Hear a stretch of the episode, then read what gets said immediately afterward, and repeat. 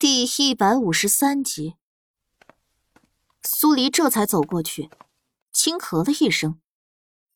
见到苏黎，苏年宇脸上浮现出一抹尴尬。在他身上，再看不到以前那种意气风发的样子。啊，四妹，让你看笑话了。苏黎抿了下唇。我今日来，是想去替华姨娘收拾遗物带走。等青羽以后长大了，再交给他。这个案子如何了？苏年宇追问道。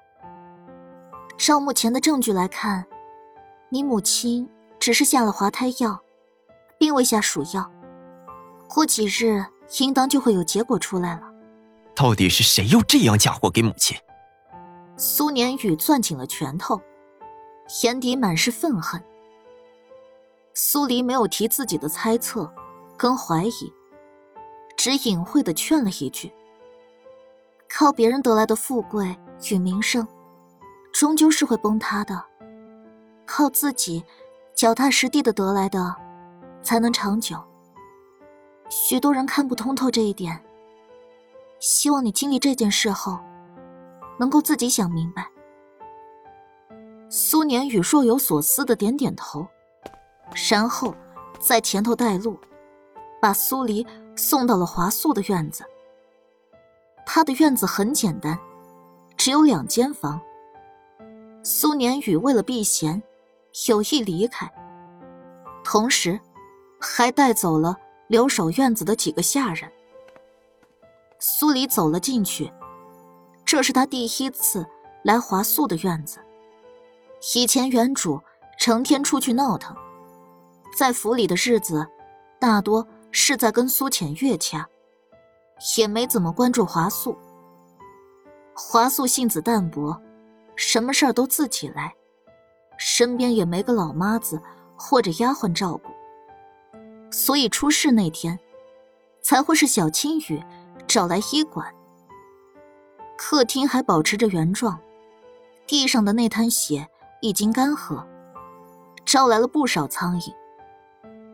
苏黎环顾了一圈客厅，并没有什么有价值的东西。进到内室，里面除了有张小床外，还有一张大床。床头简单放了两个柜子，柜子里收拾着两人的衣物。乍一看，华素连件像样的首饰都没有。有一排柜子里，却塞满了各种各样的书。难怪小青雨爱听故事，这都是华素为他从小培养起来的兴趣。繁星，将这些书都搬走，带回医馆。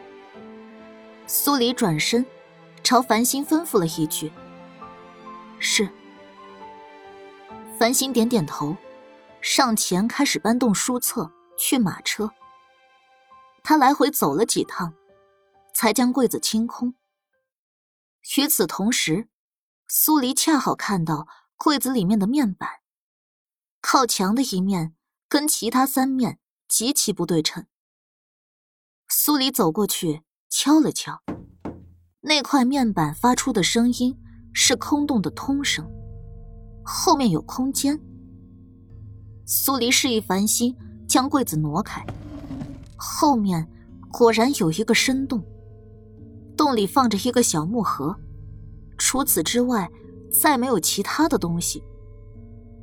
繁星把木盒交给苏黎，苏黎走到桌边坐下，打开，盒子里放着些值钱的首饰，还有一只刻有巫族图腾的金钗。苏黎怔了一瞬，怎么都没想到，华素居然也是巫族人。那他甘愿留在将军府，是追随原主的母亲，还是监视原主的母亲？这两点，苏黎更倾向于前一点。毕竟，华素好几次提醒他，在小青雨送他项链的时候，也没拒绝。如果华素是巫族人，那坠子跟九难山有关这件事儿。就能很容易联系在一起了。苏黎把金钗收好，让繁星把柜子挪成原样，拿上小木盒，离开华素的房间。这个案子成了无头公案，虽然看似简单，却令人无从下手。最后，苏林城给了上官瑶一纸休书。上官瑶善极，给妾室下滑胎药，被罚判剃度为尼，再无还俗可能。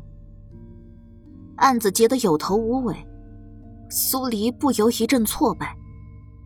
从穿越到古代以来，这是唯一一个他没办法画上一个句号的案子。过了半个月。长生这货又开始抱怨：“苏主大人，您再这样坐吃山空下去，您的美容大计，我的长生大计，可就没办法做到了。”苏黎正在给青雨梳头。这半个月来，青雨已经从失去母亲的悲痛中走了出来。平日里会去医馆，跟大娃一起接受简之行的教导。晚上再回武王府，抱着他一起睡。你敢再叨叨，我灭了你！苏黎没好气的回了长生一句：“不出案子，说明不会死人。可这长生巴巴的盼着每天都死人，难怪是个系统。再智能又能怎么样？冷得毫无人性。然而。”生命值每天有减无增的消耗，的确也不是什么好事儿。苏黎不禁有点烦躁，低头看了眼微微隆起的小腹，想着肚子里有个像白纸一样干净的宝宝，他就深呼吸，提醒自己要善良，要温柔，要淡定。长生不哼声了。房门忽的被敲响，传进来黑旗的声音：“王妃娘娘，风九神医那边来信了。”苏黎浑身一僵，梳子砰的一声落地。他顾不上小青雨只梳了一半的发髻，起身就往房门处跑。拉开房门，一把抢过黑旗手里的信，哆哆嗦嗦的打开，想看，又害怕看。信纸终于还是展开，风九写的很简单，就寥寥几个字，还是未醒，但也没死，五年。苏黎攥紧了信，砰砰乱跳的一颗心，这才安定了几分。对他而言，没有消息就是最好的消息。四姐姐，你怎么了？青雨似懂非懂的追上来问了一句。苏黎回神，把信纸折好，放回袖袍里，然后才接过青雨手里的梳子。四姐姐没事，咱们继续梳头，梳完了便去医馆找你的小哥哥玩。然而，还没等他折回房间，绿芜就匆匆走了过来，禀道：“小姐，那陈恩侯府的亲哥郡主来了。”苏黎皱了下眉。木青哥，他来做什么？苏黎将梳子给了绿芜。你替青羽把发髻梳了，我出去看看。是。绿芜应了一声，将青羽带进房里。黑旗跟在苏黎身后，去了前殿。木青哥不再是之前那副暴瘦的模样。一身红衣，腰间的铃铛又换了新样式。就算坐着不动，微风一拂，也能发出清脆的响音。他坐在了上座，那样子像是把自己当成了女主人。苏黎的眉头皱得更深了。木青哥瞥了眼苏黎隆起的腹部，张扬绝美的小脸。瞬间闪过一丝嫉恨。我来找你，是想知道景哥哥的消息。苏黎一步步走近木青哥，没答他的话，居高临下的逆着他。你似乎坐错位置了。这个位置本来就应当是我的，我哪里做错了？木青哥下巴一昂，你别忘了你答应我的。苏黎不屑的挑起半边唇，我是答应过你，但在我离京之前，这武王府的女主人还是我，你只是一个客人。木青哥的脸色一变，不肯从位置上离开。我做了又如何？你能拿我怎样？苏黎迅速出手，抓住木青哥的手腕。不过一个简单的过肩摔，直接把他扔了出去。砰！木青哥倒在地上，花容失色，还没从刚才的惊吓中回过神。苏黎嫌弃的用手帕擦了擦椅子，这才坐下。跟着木青哥一起来的几个丫鬟，连忙上前。去把他搀扶起来。郡主，你没事吧？你有没有摔到哪儿？木青哥脸色涨得通红，用力把几个丫鬟推开，朝苏黎扑去。你算什么东西？你居然敢打我！只是还没等他扑到苏黎近前，黑旗这个大块头，直接往那儿一站，把路挡死。木青哥仰头盯着黑旗：“你给本郡主让开！”不让会怎么样？